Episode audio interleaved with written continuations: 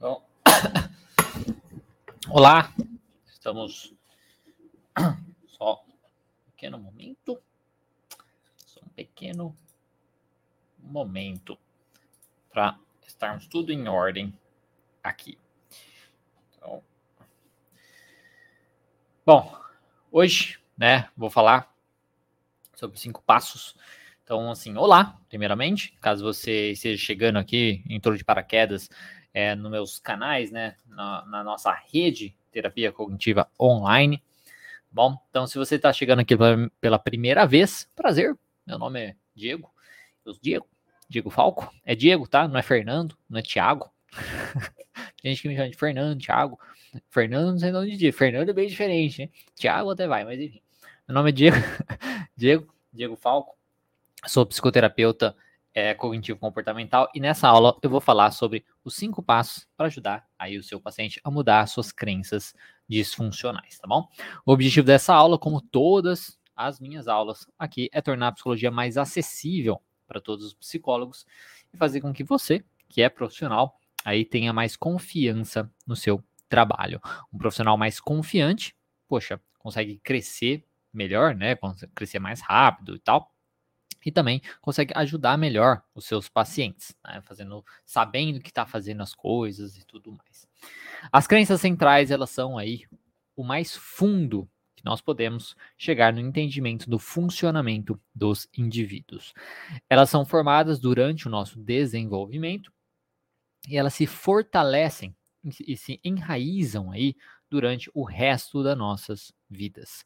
Tá? Então você tem crenças centrais é, tanto disfuncionais quanto funcionais. Eu tenho, os pacientes têm, todo mundo tem, tá? E quanto mais tempo a gente vive né, sem desafiar essas crenças centrais, disfuncionais, mais enraizadas elas ficam. O Gerson perguntando se começou agora. Sim, começou agora, Gerson. É sempre a, a, a 1 e 10. 1 e 10. Live. Te mandei o áudio lá e já, já comecei a live. comecei a live. Não, mandei o áudio antes, mas enfim. A, a educação, né, que nós tivemos, aí os modos de agir, né, da nossa família, dos nossos pais, as crenças também dos pais e das pessoas aí de convívio frequente, tudo isso ajuda na formação das nossas crenças mais básicas. Das nossas crenças mais básicas sobre nós mesmos, o mundo e o futuro. Ao mesmo tempo, todas as experiências que nós temos também como indivíduos, né, sejam experiências boas ou experiências ruins, ajudam também na formação ou distorção aí das crenças das nossas em nossas vidas. Elas são responsáveis, caso você não saiba, né? As crenças elas são responsáveis por, no, por termos pessoas com pensamentos diferentes sobre a mesma situação. Então, às vezes, se você se pergunta por que será que, frente a uma mesma situação, é, as pessoas. Calma aí que eu esqueci de colocar o não perturbe. o celular tá tocando. Sei como. Aí, voltou. Calma aí, deixa eu colocar o não perturbe. Você, você liga o, você desliga o não perturbe a ligação o dia inteiro. É, o dia inteiro, não dá para fazer nada. Aí, enfim. É, elas são responsáveis, as crenças são responsáveis por termos pessoas pensamentos diferentes sobre a mesma situação. Então, às vezes, se você se pergunta o porquê, né, duas pessoas reagem de maneira diferente, duas ou mais, né, pessoas reagem de maneira diferente sobre uma mesma situação, é por conta das crenças centrais de cada uma. Tá Consequentemente, aí a, a resposta dessas pessoas serão diferentes também frente a uma mesma situação. Formamos então as crenças sobre nós mesmos, sobre os outros, o mundo e o futuro. E quando nós temos crenças centrais disfuncionais, como eu já falei, nós podemos, por exemplo, crer que somos insuficientes, crer que somos incapazes, que nós não temos valor, que nós não somos amáveis, que o mundo é um lugar perigoso demais, né? Um lugar perigoso demais, que o mundo é imprevisível, que as pessoas são todas más, né? que todo homem é safado, que toda mulher é, é safada, é que o, que o futuro não será melhor do que o presente, ou que as coisas irão piorar, tá? Então, cada um de nós temos as nossas crenças sobre isso, sobre o funcionamento do mundo, sobre o nosso funcionamento, sobre a nossa presença no mundo também, né? E sobre o futuro. E todas as experiências que vivemos, de certo modo, elas comprovam, né? Elas comprovam, entre aspas, aí, as nossas crenças, né? Porque elas reforçam as nossas crenças. Elas possuem um certo. Tá vendo? Tipo, então a gente vive uma coisa, tá vendo só? Você tava certo. Então, por exemplo, ai, o mundo é um lugar perigoso, vamos supor. Não, é andar de carro é perigoso. Vamos supor. Aí acontece alguma coisa no carro, uma coisa às vezes bem besta, assim, ai, é, uma desatenção, ai meu Deus, quase bati o carro, sei lá. Tá vendo? Tá vendo? O, o, andar de carro é perigoso. Tipo, é uma coisa onde as experiências da nossa vida ajudam a confirmar as nossas crenças centrais. E a gente fica buscando maneiras de confirmar essas crenças centrais. Tá? Ela, é, e aí, isso, quando isso acontece, quando elas são confirmadas, quando elas se comprovam aí, né, entre aspas, como disse, é, elas se fortalecem. E a gente vai fortalecendo elas durante a nossa vida inteira. Ao mesmo tempo, experiências que não comprovam as nossas crenças centrais disfuncionais, elas são, são ou distorcidas ou ignoradas. Né? Então, se eu tenho uma evidência de que você andar de carro talvez não é tão perigoso assim, por exemplo, eu vou distorcer. Ah, mas é porque blá blá blá blá blá. Ah, mas é porque blá blá blá blá. Ou eu ignoro completamente essa informação e nem levo ela em consideração, tá? Isso para quê? Tudo para fortalecer a nossa crença central, tá bom? Então, sabendo de tudo isso, aqui foi só uma breve apresentação das crenças centrais, tá? Sabendo de tudo isso, né, muitos estudantes e profissionais é, de psicologia, eles possuem dúvidas e receios quanto às crenças dos pacientes. Como que é, como por exemplo, como saber o que é uma crença, é como trabalhar com uma crença. Eu não consigo trabalhar com a crença do paciente. Se você já me acompanha há muito tempo, tá, aqui nas lives e tudo mais, você já deve ter visto, porque essas falas são muito comuns aqui nos comentários, e já deve ter lido algumas delas, tá? Então eu vou falar sobre cinco passos para ajudar o paciente a mudar as suas crenças disfuncionais, tá? Então, vou falar sobre a identificação, os padrões de pensamento e comportamento, a origem, questionando-as e percepção dos padrões do dia a dia. Tá? Esses são os passos que eu vou falar sobre a questão da, de lidar, mudar aí as crenças disfuncionais do nosso paciente. Então, uma boa tarde geral aí para todo mundo, porque eu percebo que às vezes eu perco muito tempo falando boa tarde para cada um. Então. eu sei que é uma coisa mais individual, mas é às vezes perde um tempo, né? Com isso. Então, boa tarde para todo mundo. É porque principalmente para alguém que assiste o vídeo depois, né? Fica uma coisa meio chata. então, boa tarde para todo mundo aqui no, no YouTube, boa tarde para todo mundo no é, Instagram. Se você tiver alguma dúvida no YouTube ou no Facebook, você manda no comentário. Se você tiver alguma dúvida no Instagram, manda nessa bolinha, tá? Com interrogação, nesse balãozinho com interrogação que tem aqui embaixo. Porque se você mandar nos comentários, depois vai subindo, aí tem que ficar procurando, é um saco. E aí, e aí, depois que eu for falando, que eu falar tudo, aí eu vou responder os comentários, tá bom? Então lá, primeira coisa seria a identificação da crença. Como que a gente identifica a crença, né, do paciente? A primeira maneira, né, de identificar a crença é no próprio dia a dia, né? No dia a dia, assim, eu falo é na própria sessão, né? No próprio andamento da sessão, muitas vezes o paciente solta um, um pensamento que na realidade é uma crença. Então, às vezes é capaz que você já tenha tido pacientes que às vezes soltam simplesmente, ah, eu sou um bosta, né? Ou ninguém gosta de mim, tá? Então, pensamentos assim, na realidade, são crenças. Elas podem ser crenças disfuncionais do paciente. Claro que a gente precisa um pouquinho mais de dados para confirmar se essa é uma crença mesmo e tal, mas, é, mas já é uma maneira da gente identificar. Então, se a gente nota que tem algum tipo de pensamento que o paciente tem, assim, que às vezes ele solta, que é muito é, pesado, tá? Vamos tentar usar o bom senso nessa ideia, né? De, de ser pesado. Ninguém gosta de mim. Poxa, é uma coisa enorme isso, né? É uma coisa séria, né? Ninguém gosta de mim. Ou sou um bosta, sou um incompetente, sou um fracassado, sou uma pessoa maligna.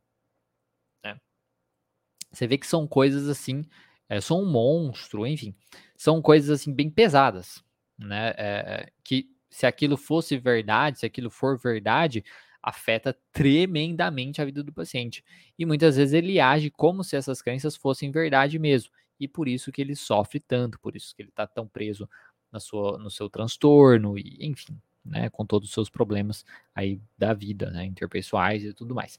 Então, a primeira maneira de identificar, assim, às vezes na própria sessão mesmo, às vezes o paciente vai soltar alguma coisa, aí você fique atento. Se você notar que é uma coisa bem, opa, se isso fosse verdade, realmente complicado, pode já ser uma crença. A segunda maneira famosa aí, seta descendente ou flecha descendente. Alguém, um pessoal fala flecha, outro pessoal fala seta, tanto faz, não faz diferença nenhuma. O que, que é essa, a seta descendente? É basicamente você questionar o pensamento do paciente, tá? Então, por exemplo, é, eu vou mal na prova. Né? Eu vou, ah, eu vou muito mal nessa prova, não sei o quê. Só que você vê que ele tá muito desesperado, né? Ele tá muito mal com esse pensamento. Tipo, nossa, mas será que é para tanto assim? Então, o que significa você ir mal na prova? Então, a, a seta descendente traz muito essa questão do que significa. Então, o significado desse pensamento. O que esse pensamento diz sobre você. Se esse pensamento for verdade, ou se esse pensamento acontecer, o que, que pode acontecer? Tá? Então, por exemplo, vou mal na prova. Ah, tá, o que isso diz? sobre você. O que, que isso significa? Ah, significa que é, eu, eu, vou mal na prova e aí eu posso repetir essa matéria, né? Eu posso ficar de exame. Aí eu posso ficar de exame e aí eu vou, eu vou, vou ir mal no exame também, vou repetir a matéria e vou repetir de ano e vou ser expulso da escola. Você vê, é uma coisa assim bem exagerada, né? Tá, e aí se você repetisse de ano e tal, então o que significaria sobre você, né? Você como pessoa, ah, isso significa que eu sou um fracassado, que eu sou inútil, que eu sou incompetente. Então, através da flecha descendente, a gente vai questionando o pensamento, o significado daquele pensamento, o que, que aquilo acarretaria, se ele conseguiria lidar com aquilo, e se ele, é, é, o que, que aquilo diz sobre ele, né, sobre ele mesmo. E aí ele acaba é, falando, então, a, a, fle a, através da flecha descendente, a sua crença, então, sou incompetente, sou inútil, sou um bosta, é, sou um fracassado, enfim, coisas assim. Então, essa é uma outra maneira de identificar a famosa aí seta descendente, que é questionar. É que eu, eu falo muito assim, meio cínico, sei lá, porque é, muita gente busca muita técnica, técnica, técnica, técnica, que nem seta descendente, é questionar. É questionar. É questionar de uma maneira específica, mas é, uma, é questionar. Então tem um monte de nome de técnica por aí que é basicamente questionar. Questionar de um jeito diferente. Tá mas enfim. Então por isso que eu reforço também. Não fique buscando técnica. Então tá. A outra maneira é às vezes fazer perguntas mais direcionais, tá? Existem algumas perguntas direcionais que às vezes você pode fazer para o seu paciente para descobrir é, crenças específicas. Então, por exemplo, para crenças sobre o próprio paciente, né, sobre ele mesmo, você pode perguntar, né? Às vezes, você pode até dar uma espécie de questionário para o paciente para ele responder também sobre isso. Então você pode questionar, por exemplo, você se sente confiante, é inteligente, atraente, feio? Né? Aí, por exemplo, já ajuda você trazer um pouquinho. Isso até, até é, vem muito do autoconceito, né? Até que eu falei na, na live da semana passada, né? Da semana passada sobre o autoconceito, as visões do, do, paciente sobre ele mesmo e tudo mais. Então, assim, você se sente confiante, inteligente, atraente, feio. Então, você já vai conseguir trazer alguns adjetivos aí, talvez, que o paciente tenha sobre ele mesmo. Você é bom no seu trabalho, né? Você é um bom pai, você é um bom parceiro, você é um parceiro interessante, né? Você é adorável, né? Pelas pessoas, de modo geral. E aí você já vai questionando também e trazendo. Você vê, você vê como é muito importante a sinceridade do paciente, por isso que a relação terapêutica é tão válida aqui para também o paciente conseguir trazer isso. Você vê julgamento e crítica em sua visão de si? Né? Você acha que é melhor que todo mundo? Você se sente digno de amor e felicidade? Então, essas são algumas perguntas, por exemplo, que você pode fazer, tá? Que você pode fazer para o seu paciente para entender, talvez, algumas possíveis crenças sobre ele mesmo que ele possui, tá? Tanto crenças teóricas aparentemente mais fu funcionais, é, como crenças disfuncionais ali de cara? Outra, outra, outro, outro tipo de crença, são as, as crenças sobre é, os outros, né? Então, o tipo de pergunta para às vezes saber essas crenças é: você acha que os outros têm mais sorte do que você? É, você sempre recebe eles sempre recebem, às vezes, é, eles sempre recebem, sabe, coisas da vida né? Eles sempre têm mais descanso, eles estão mais tranquilos na vida do que você nunca tá. Para você é sempre mais difícil as coisas. Eles são todos mais espertos do que você. A vida é mais fácil para outras pessoas do que para você. Esse tipo de, de questionamento aí dá para você talvez ir buscando crenças sobre os outros. Ah, os outros são mais é, sortudos do que eu. Os outros são, são mais pri privilegiados é, do que eu. É, eu sou eu, eu sou eu não tenho sorte, né, eu sou azarado, coisas assim. Tá? E pergunta sobre a visão de mundo né, do paciente. Então você pode perguntar, né? Você usa palavras como todo mundo é, e ninguém? Né, tipo, todo mundo age dessa maneira. Ninguém me dá atenção. Ninguém se importa comigo. Todo mundo me acha não sei o quê, né? Você vê o mundo como uma grande massa de pessoas ou reconhece a variedade que existe? Você vê apenas a feiura, a feiura e a beleza ou a beleza no mundo, né? Então uma coisa muito generalizante de certo modo. Você vê as boas ações das pessoas juntamente com as más. Você consegue diferenciar aí as coisas positivas as negativas dos comportamentos das pessoas. Então, esses tipos de questionamento, tá, podem ajudar você saber, você saber possíveis crenças que os pacientes possuem sobre eles mesmos, sobre os outros, sobre o mundo e também sobre o futuro. Aí sobre o futuro, é questionamentos mesmo, como você se vê, né, da, do, no futuro, você acha que o futuro é incerto? Como que você acha que é o seu futuro? O Tom está falando que o áudio está muito baixo. Normalmente, sempre que alguém fala que o áudio está baixo, os outros falam que não está. Daí eu não sei. então, Vamos tentar colocar aqui mais próximo. Aqui, assim. Isso. O áudio no Instagram, o pessoal tá falando que tá baixo. Mas assim. Então, no futuro é isso também, né? É, e questionando o, o, qual a sua visão do futuro, né? Se ele tem expectativas do futuro. Se acha que as coisas vão melhorar, se acha que as coisas não vão melhorar, se acha que ele tem sorte de uma maneira geral, ou coisas nesse sentido, tá? Então, isso tão é, o pessoal tá falando, não tá, agora melhorou, o som tá ótimo. Ah, que bom. Então, tá tranquilo. Então, essa é a primeira coisa. Então, a primeira coisa, o primeiro passo na questão de trabalhar com as crenças é identificar as crenças, né? E funciona assim, tá? Então, identificando dessa maneira. É através da própria sessão com o paciente, às vezes ele solta, é, usando a seta descendente para ir de um, questiona, de um pensamento automático disfuncional até uma crença, ou fazer perguntas mais diretas, assim, para você saber a visão do paciente sobre aquilo.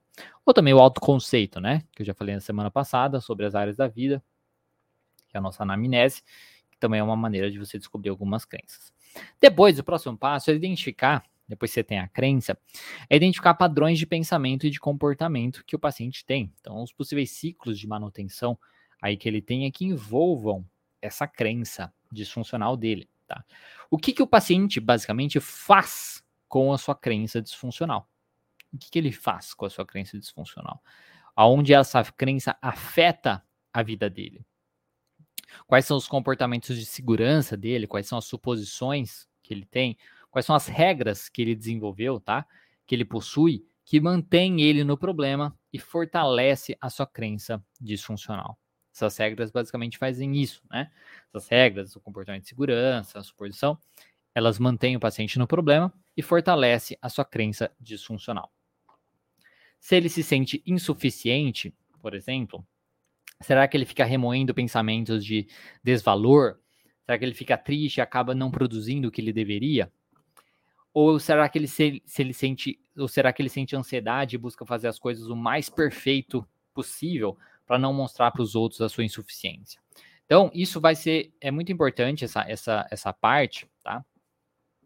Do padrões de, de pensamento e comportamento, porque cada paciente funciona de um jeito. Mesmo que os dois pacientes possuam as mesmas crenças, muitas vezes a maneira que eles lidam com essas crenças pode ser diferente, tá bom?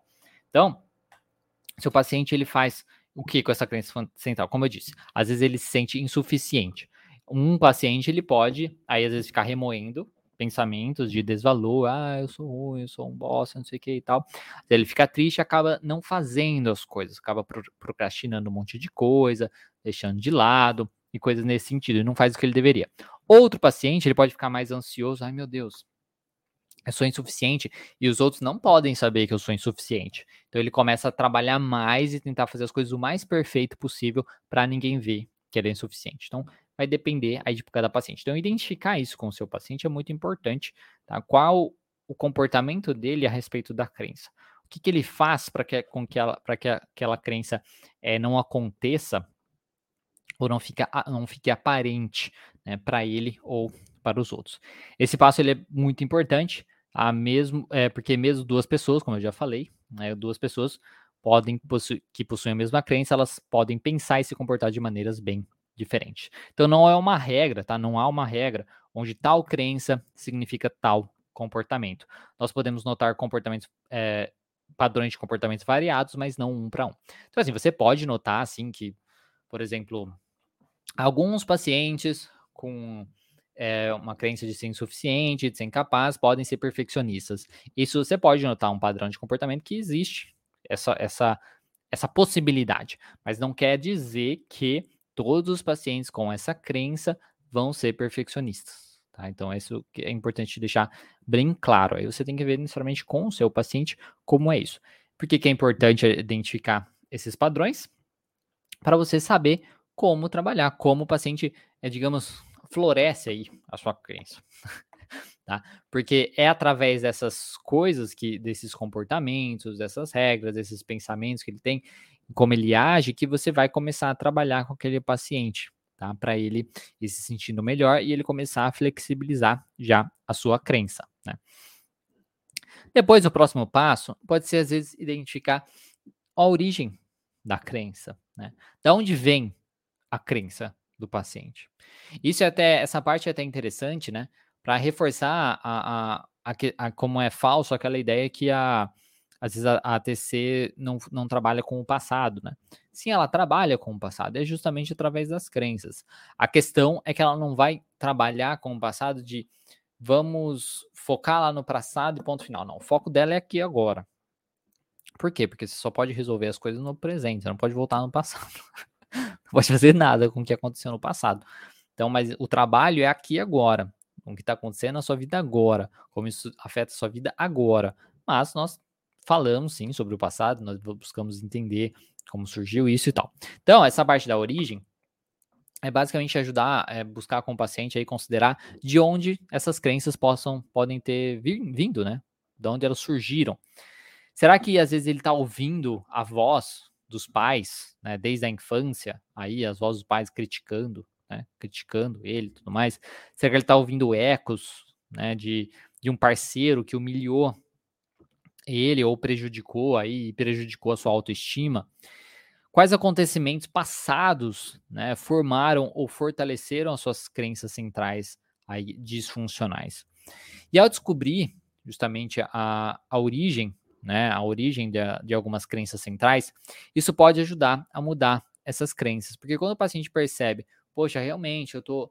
Eu, eu penso sempre que era, era a fala da minha mãe. Minha mãe sempre falava disso, não sei o que, ela repetia essa fala e tal. E isso era muito ruim e tal. Quando às vezes o paciente percebe isso, isso já ajuda a entender. É, às vezes, não é sempre que funciona, mas enfim, ajuda ele perceber que aquilo não é dele. Então isso não é meu. Isso vem de algum lugar. Quando ele entende que vem de algum lugar, aquilo já pode ser uma evidência que aquilo não é dele. E se aquilo não é dele, talvez aquilo não é verdade. Porque ele percebe, poxa, mas minha mãe que agia dessa maneira, ela falava isso, ela repetia isso, blá blá blá blá. Então isso pode ajudar bastante, tá? Descobrir aí a origem de algumas crenças. Ao mesmo tempo, pode ajudar o terapeuta é, ressignificar algumas coisas do passado no paciente. Porque às vezes, quando, ela, quando a gente é criança, por exemplo, a gente vê as coisas de uma maneira totalmente diferente.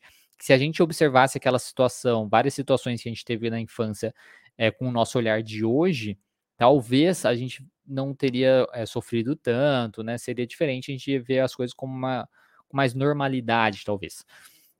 Então, às vezes, buscar isso também, de tentar é, ressignificar algumas coisas do passado através de muita reflexão, de uma educação, questionamentos, às vezes através de uma imagens mentais, de fazer o paciente voltar lá e tal, e tentar ressignificar aquilo, enfim. várias maneiras assim. Isso pode ajudar também o paciente a enfraquecer um pouquinho a origem aí das suas crenças. Porque ao descobrirmos então a origem de algumas crenças centrais, isso pode ajudar a mudá-las. Isso pode ajudar você a conseguir desenvolver também respostas a estes acontecimentos. Então, descobrir a origem, tá, das crenças centrais pode ser uma coisa que ajuda bastante, sim, alguns pacientes, tá bom? Principalmente nessa ideia dele ver que aquilo não é dele, que aquilo tem um, um motivo né, para aquilo acontecer. Porque se ele é, se a mãe dele sempre chamou ele de incompetente, por exemplo, sei lá, ou se a mãe dele ficava, ah, eu sou uma incompetente, não sei o que, e ele repete né, esse padrão, ele começa a ver que, poxa, é, isso não é de mim, né?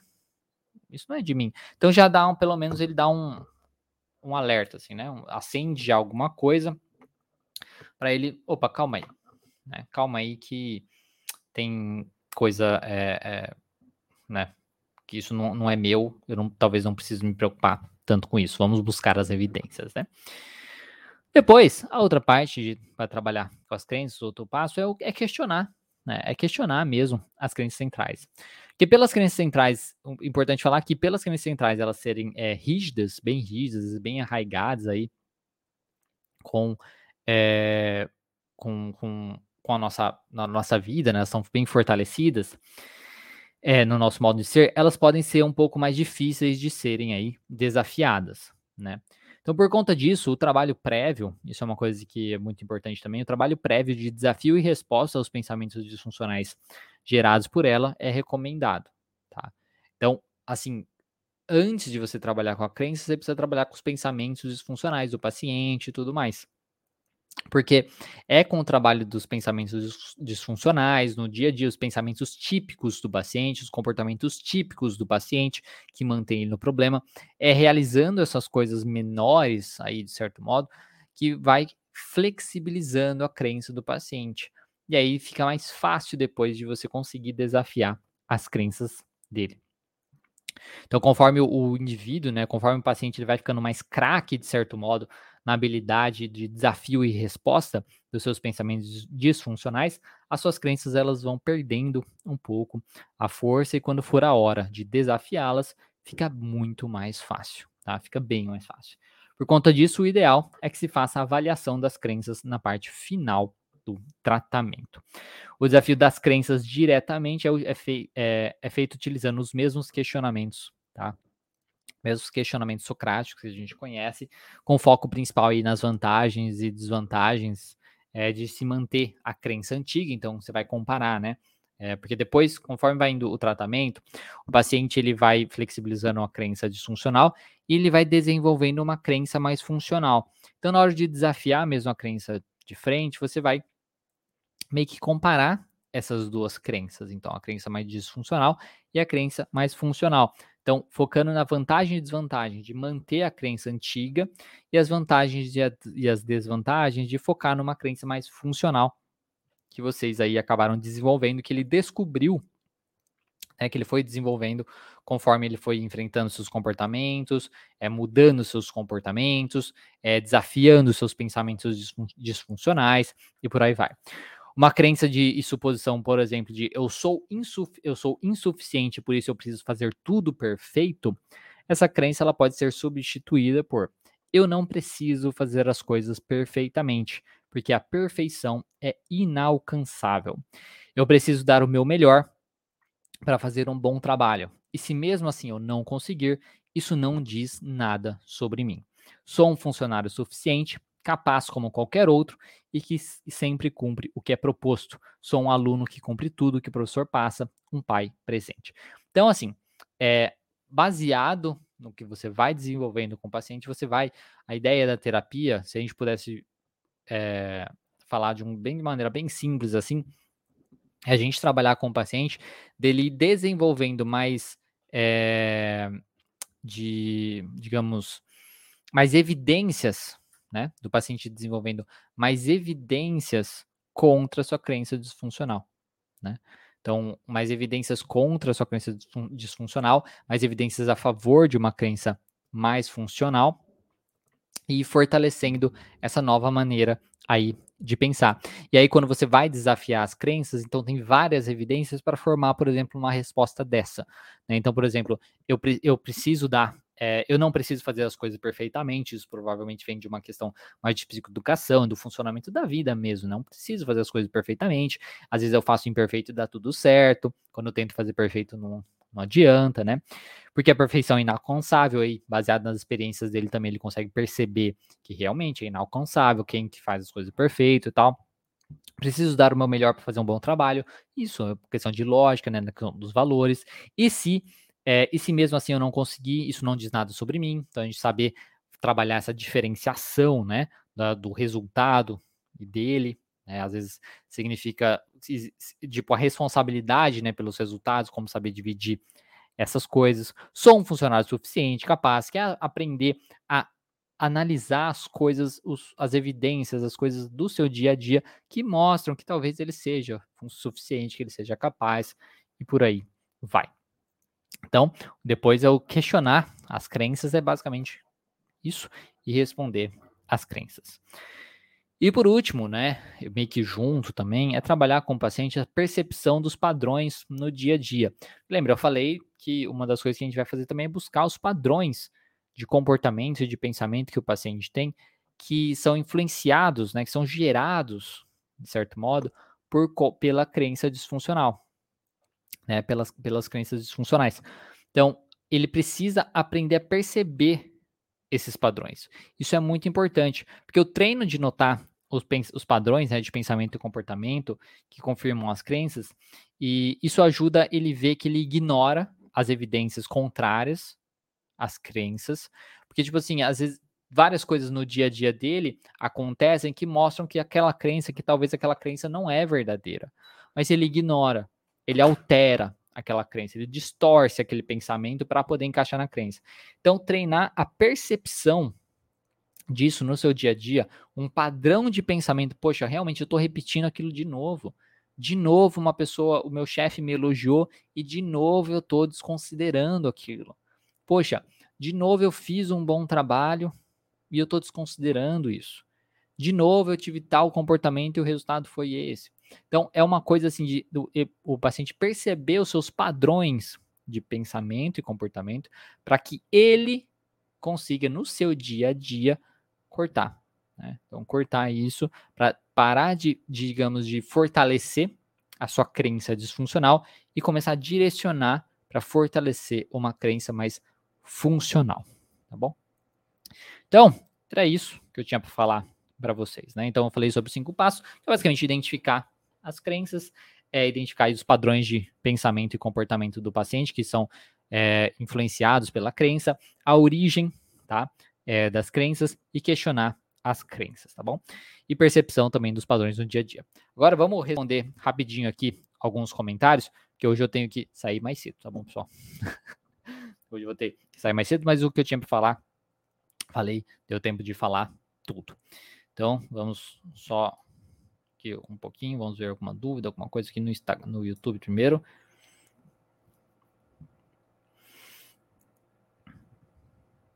Como posso confrontar a crença de desvalor no trabalho, sendo que é um trabalho extremamente importante e bem remunerado?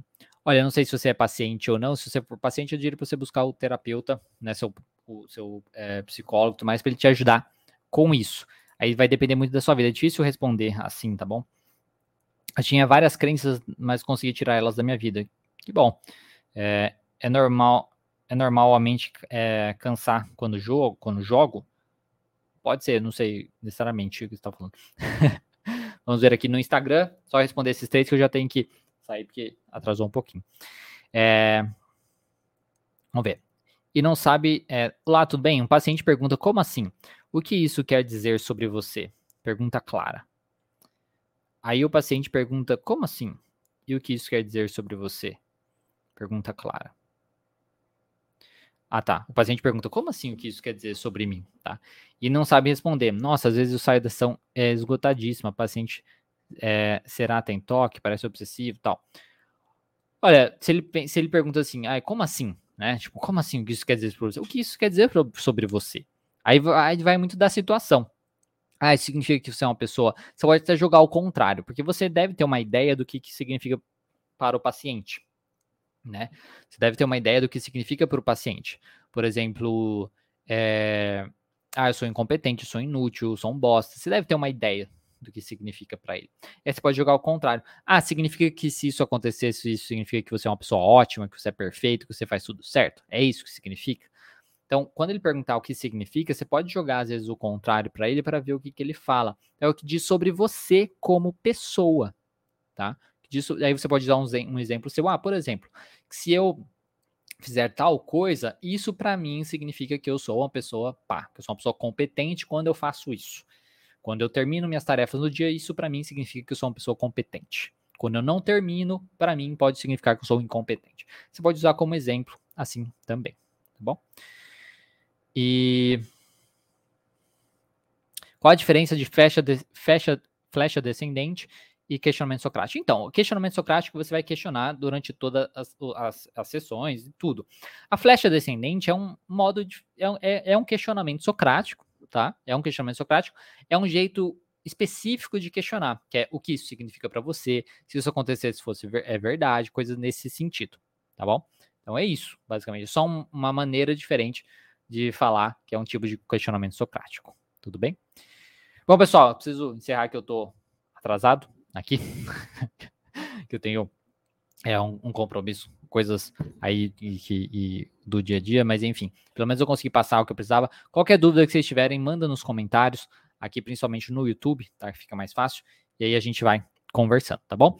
Hoje, hoje às 6 horas tem vídeo novo, amanhã às 6 horas tem vídeo novo no canal também, e na terça-feira, 1h10, a gente volta com mais live, tá bom? Então, um bom dia para vocês, bons estudos, espero que os alunos aí estejam aproveitando a academia. Qualquer dúvida é só mandar lá também.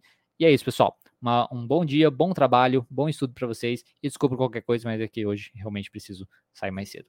Normalmente acontece é por uma hora as lives, tá bom? É só hoje que eu preciso sair mais cedo. Então, até mais. Então, tchau, pessoal. Se você for novo aqui no canal, dê um gostei, compartilha, se inscreve e é isso aí. Até mais.